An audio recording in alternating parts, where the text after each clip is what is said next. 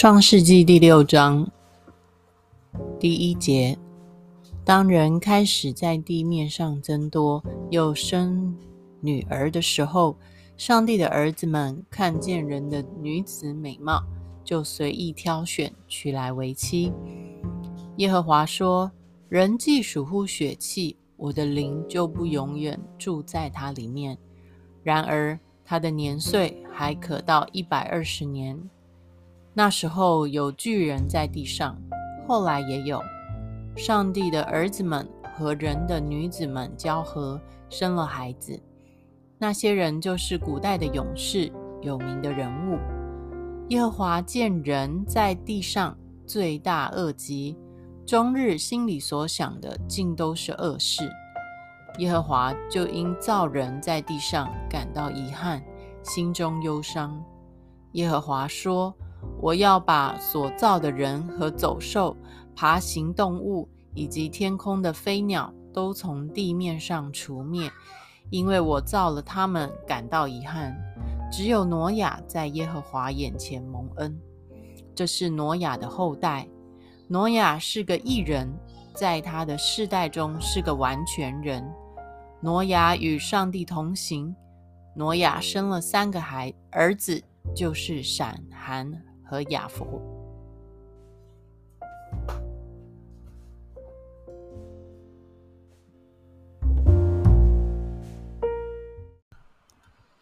弟兄姐妹早安！今天我们要继续看到创世纪第六章一到第十节。那么在传统上啊，这段经文的解释不是太容易，因为我们看见啊，这里说到上帝的儿子们跟人类的女子。啊，他们互相的啊、结合，生出伟人这些的后代。那么这边有几个难题啊。那其中第一个讲到这些上帝的儿子们到底指的是谁？其中一种说法指的是天使。啊，那天使就随意的挑选他们看为漂亮的女子，就娶来为妻。第二种说法是说，在古代的啊部落。啊，氏族的这种社会里面，那么在啊其中一些有比较强强硬的背景啊，有力的有武力的这些人士啊，他们就靠着自己的优势啊，去随意的抢那些他们漂亮的女人啊，就做老婆。第三种解释，上帝的儿子们指的是我们先前所读的经文啊，昨天所读的创世纪第五章，也就是亚当。的儿子赛特的后裔，那么人的女子啊，人的女儿指的就是该隐的后代啊，该隐的后代。那如果我们采取这个啊立场来说的话，我们就看到哇，原本我们以为第四章的最后跟啊第五章这样子一个两相对照之下，好像赛特的后代有以诺。有拉麦，虽然该隐的后代也有出现这两个同样名字的人物，但是他们之间形成了强大的对比，好像啊、赛特的后代他们是遵行神旨意的，是与神靠近的，但是到了今天的经文第一节一开始就说到，人类在地上逐渐增多，生了女儿等等的，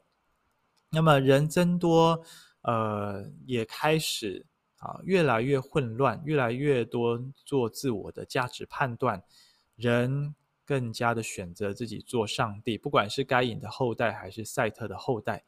啊，因此我们看见上帝说，人既然是血肉之躯，他的灵就不会永远住在人的里面，因此人的寿命要缩减到一百二十岁。啊，我们看到这是一个非常大的一个改变啊，原本到了呃这个。亚当的第啊第七代、第八代都还可以活到九百多岁啊，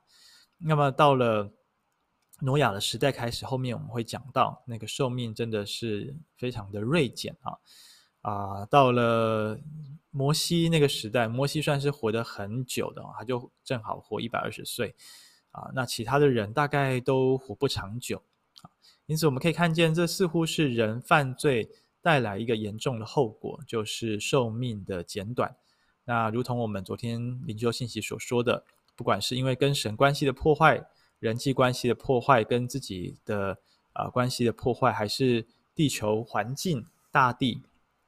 啊这些环保的议题，整个都受到损害，因此人的寿命都减少。啊，无论如何，我们看见圣经作者所强调的啊，是人在这个时代已经啊随着自己的喜好去结婚啊，去生养他们的后代。啊，即便这里第四节提到出现了巨人，出现了勇士伟人，啊，但是呢，啊，尽管他们的身材魁梧高大，但是他们的寿命却越来越减少。他们在世上其实也带不走什么，他们的生命也没有办法活在神的心意里面，这是令人感到非常遗憾的事情。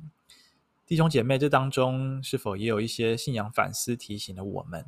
我们在世上可以。呃，为自己增加名声，我们可以呃赚取许多的财富，可以达到我们人生所谓的成功，或者是我们的啊、人生的顶点，我们啊、追求到人生的目标。即便如此，如果我们是偏行己路的，那么我们有一天离开这个世界的时候，依旧什么事情都带不走，我们也没有留下一个好的生命榜样给我们的后代。啊，即便我们留下的是丰功伟业，但是可能造成的是啊，我们的子孙后代彼此的争竞。啊，那么啊，我在这个台湾醒报上面看到一篇的文章，其实呃，这个王建煊前监察院长他就提到这样的例子啊，台湾有许多的企业家，但是他们留给子孙的虽然是很多的钱，但是却造成啊子孙的互相的财产的争夺。啊，甚至是啊儿女的不孝，这是何等大的人伦悲剧！我们回到经文来看到第五节，这里说到上帝看到人的罪恶深重，心中终日思想恶事啊，每一天没有在想上帝的心意是什么，也没有在与神同行的，而是想着啊怎么做坏事，怎么样的违背神。第六节说，上帝就后悔在地上造了人，心里伤痛。啊，这里说到的心理伤痛，其实没有这么的简单。我查了原文，这里指的是上帝就心，他的心就受了伤。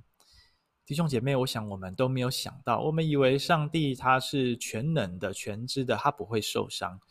但实际上，当他看见按着他形象样式被造的人，不仅没有活出他的荣耀来，反而是亵渎了他的名，反而是。呃，损毁了他荣耀的形象样式，他实在是后悔，他实在是啊、伤心欲绝。圣经说者是形容上帝的心受了伤。原来我们做错事情，原来我们违背神的心意，不只是会让人让神感到心痛，而且是让他感到受伤的。啊，上帝在受伤之后，他后悔了。并且他决定要把啊地上所有的人除掉啊，这个除掉可以视为就是把它 delete 啊，把所有的这些生命都抹去。那么啊，这个经文的顺序是从人开始到啊走兽，到走兽，到爬爬虫类，然后还有飞鸟。好，这样一个顺序其实就是跟创世纪前面上帝创造世界的那个顺序是啊颠倒过来的啊。上帝按着美好的顺序创造了这一切，而最终的创造的高峰是人类，人最能够反映出上帝的形象，最能够让上帝心满意足。但是犯罪之后，人不但没有使上帝得着喜悦，反而是使上帝的心感到受伤啊，并且上帝的毁灭也是从人类开始。但是在这边我们看到了福音，第八节说，只有挪亚在耶和华面前蒙恩。多么的奇特！在一个充充满罪恶、罪恶满盈的世代，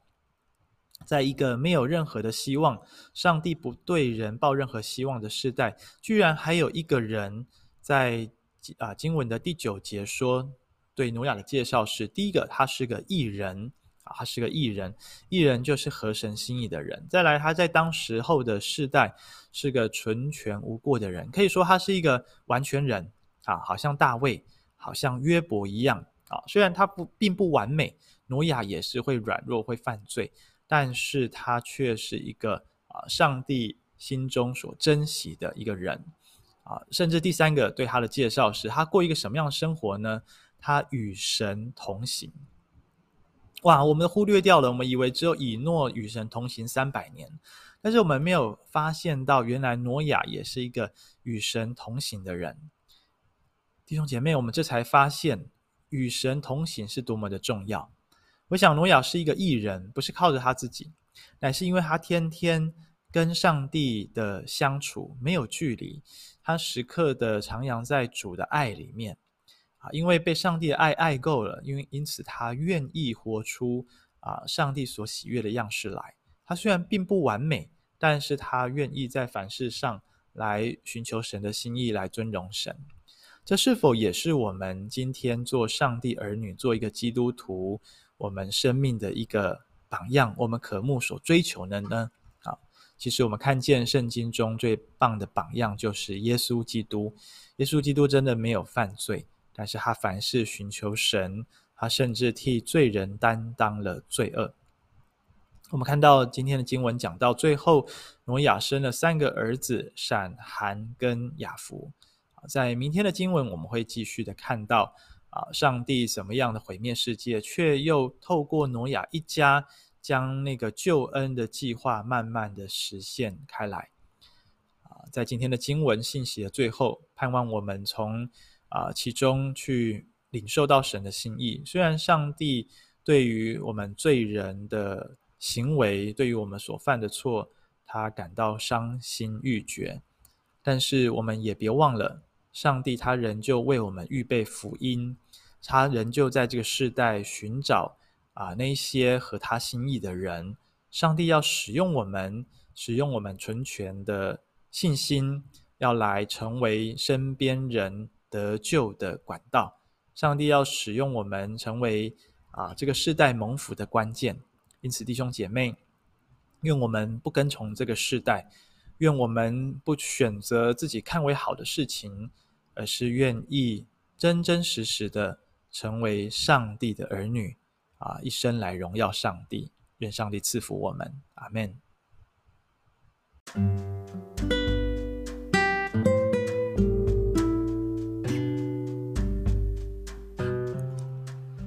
邀请我们大家就一起来祷告。我们用第九节来祷告。第九节说：“这是挪亚的后代，挪亚是个义人，在他的世代中是个完全人。挪亚与神同行。”是的，天父，我们渴慕，我们也成为一个义人，不是靠着行为称义，乃是因信称义，因着我们相信并且愿意接受耶稣基督在我们身上所成就的救恩。是耶稣在十字架上为我们舍生命，我们承认我们是完全不配、完全堕落的无药可救的罪人，但是耶稣基督为我们死了，为我们成为啊罪恶的代价啊，并且赐给我们一个新的生命。主，我们愿意接受这样子的真理，我们愿意活在福音里面，愿意不再靠自己做上帝、做行为价值的判断。求主也帮助我们成为一个完全人。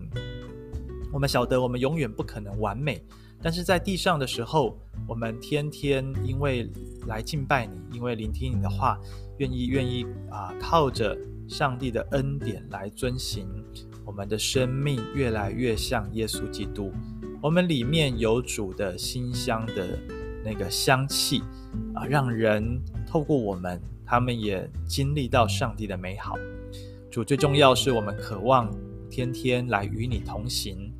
或许我们有些弟兄姐妹不晓得该怎么怎么做，但是就求主帮助我们，从每一天的灵修 QT 默想神的话跟神祷告开始，帮助我们过一个入世的灵修生活，让我们天天啊走在神的心意里面，让我们在生活中的难处随时来寻求神。啊，在上帝的旨意里面，我们得着帮助，我们得着力量，我们得到指引，让我们活出一个人生的新的一条路来，就是跟神同行的路，就是在苦难中，在挑战里，我们仍旧有盼望，能够越走越光明，越走越有信心。愿上帝祝福我们，奉耶稣基督的名祷告，阿门。